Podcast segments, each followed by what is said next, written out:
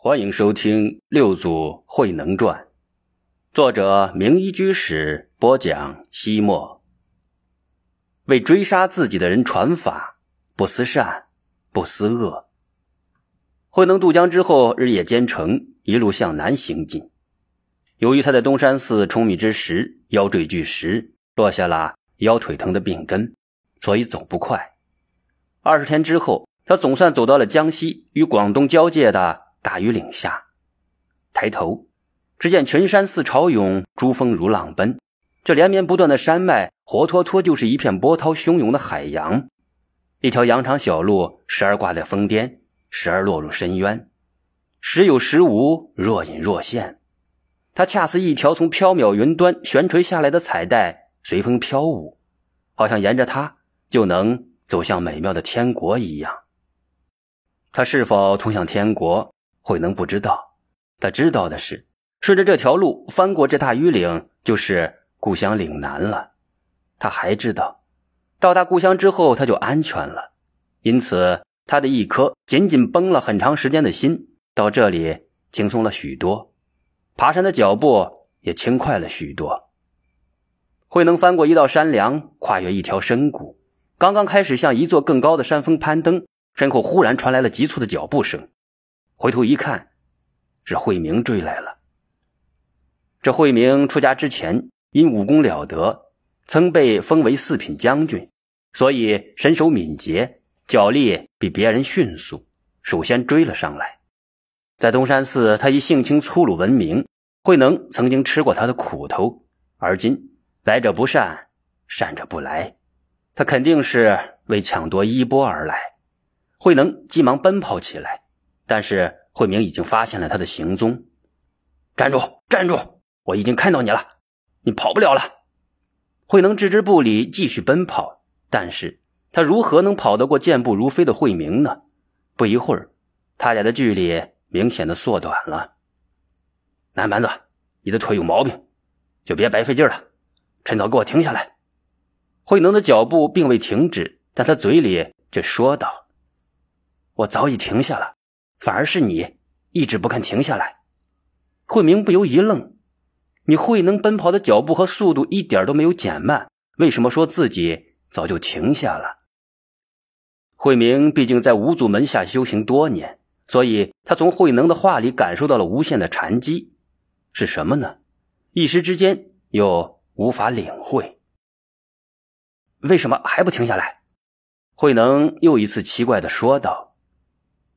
慧明忽然想到了《咸鱼经》里记载的一个故事：佛祖释迦牟尼佛在世的时候，印度王舍城有一位大盗，信奉杀足千人可得解脱的邪教，因而他成了杀人不眨眼的魔鬼。慢慢的，人们都知道了他的恶行，躲得远远的。因此，他在杀了九百九十九个人之后，再也无法找到可宰杀的目标了。于是他就计划杀死自己的母亲，凑足千人之数。佛陀听了他的事情之后，马上赶来度化他。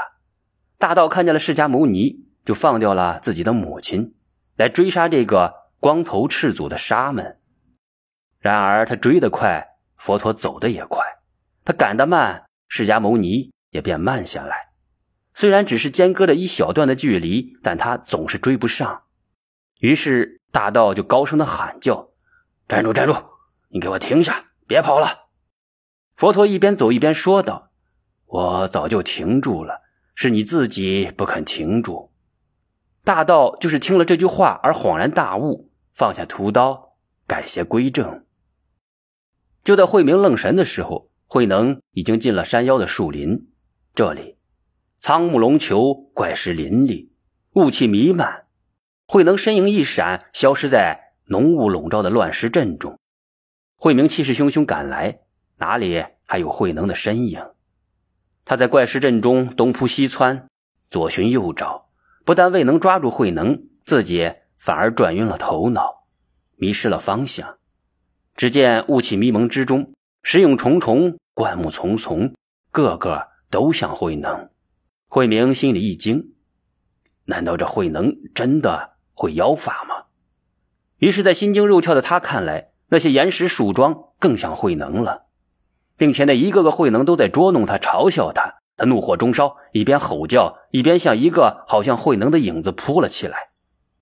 慧明头昏脑胀，神态疯狂，朝着一块像是在向他挤眉弄眼的人形石柱狠狠地击了一掌。砰！石柱安然无恙。慧明的手掌血肉模糊，他握着伤手，疼得呲牙咧嘴的直打转儿。迷雾团团涌来，影影绰绰的怪石似乎都活了过来。一步步的向他逼近，他心惊胆战，心慌意乱，冷汗从腋下渗出，一步步向后退却。慧明没有觉察到他的身后是万丈深渊，他脚一踏空，惊叫一声，向下坠落。慧明在滑落中总算用手抠住了一道石缝，然而他身子悬空，下面是深不见底的死谷，上边是光秃秃的绝壁。他的身子越来越重，手指在流血颤抖，他绝望的闭上了眼睛。就在他已经坚持不住，将要掉下去的时候，一条山藤从山崖上抛了下来，是慧能。慧能将一根山藤垂到慧明面前，向下喊道：“慧明师兄，快抓住我，把你拉上来。”慧能吃力的将慧明一点点的拉上了崖顶，两个人都累坏了。慧能倚在一块大石上直喘粗气，而慧明瘫倒在地上，一边喘息一边不解地望着慧能，目光怪怪的。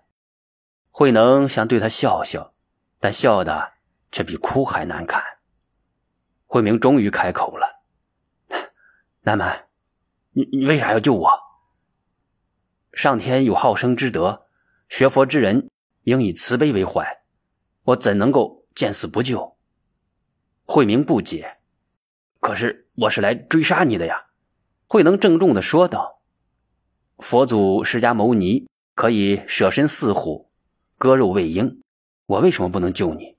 咱们同拜一个师傅，一次学佛。不管怎么，我也不能眼睁睁的看着你坠入深渊，摔得粉身碎骨。”慧明心里矛盾重重，左右为难，表情变化极为复杂。过了半晌，他咬咬牙，狠着心说道：“你是菩萨心肠，救了我一命，我感激你。但是，我还是要替神秀上座夺回袈裟，只有他才有资格继承师傅的衣钵，成为第六代祖师。而你，一个卖苦力的行者，没有领导天下禅林的资质，我们怕禅宗的大业毁在你的手里，所以，慧能一脸的严肃。”说道：“救苦救难、解困度厄，是佛门弟子最起码的责任和品德，岂是为了寻求回报？我将你从悬崖下拉上来，只是为了救你的命。你得救之后，要怎么做是你自己的事。”说完，慧能徐徐离去。慧明站了起来，想了想，还是向他走的方向追了过去。慧能向云雾缭绕的顶峰走着，远远的，慧明赶了上来。两人的距离越来越近，慧明喊道：“慧能，你别跑了！你知道，我出家前练过许多武功，你跑不过我，更打不过我。你救了我一命，我也不伤害你。你把袈裟放下就算了。”慧能置之不理，脚下不停。慧明又说道：“不要再逼我了，你把袈裟放下吧。”快放下！慧能哈哈一笑，说道：“我早放下了，是你自己一直没放下。”慧明一怔，因为慧能这句话太奇怪了，所以他心中灵窍下意识的动了动，忽然想起了一段公案。在佛陀时代，有一位黑市婆罗门修行非常刻苦，数十年坚持不懈，终于修炼出了大神通，上天入地无所不能。然而他自己明白。这并不是真正的解脱，心中总是隐隐约约潜伏着一缕无名的烦恼。于是他来向佛陀请教。他常常见信徒将鲜花献给佛陀，所以他运用神力，举起一棵鲜花盛开的合欢树和一棵梧桐树来供养佛。他之所以请着两株硕大的花树而来，当然是为了向佛陀表达无以言表的敬意。然而，在他的潜意识里，同样也是在表现自己。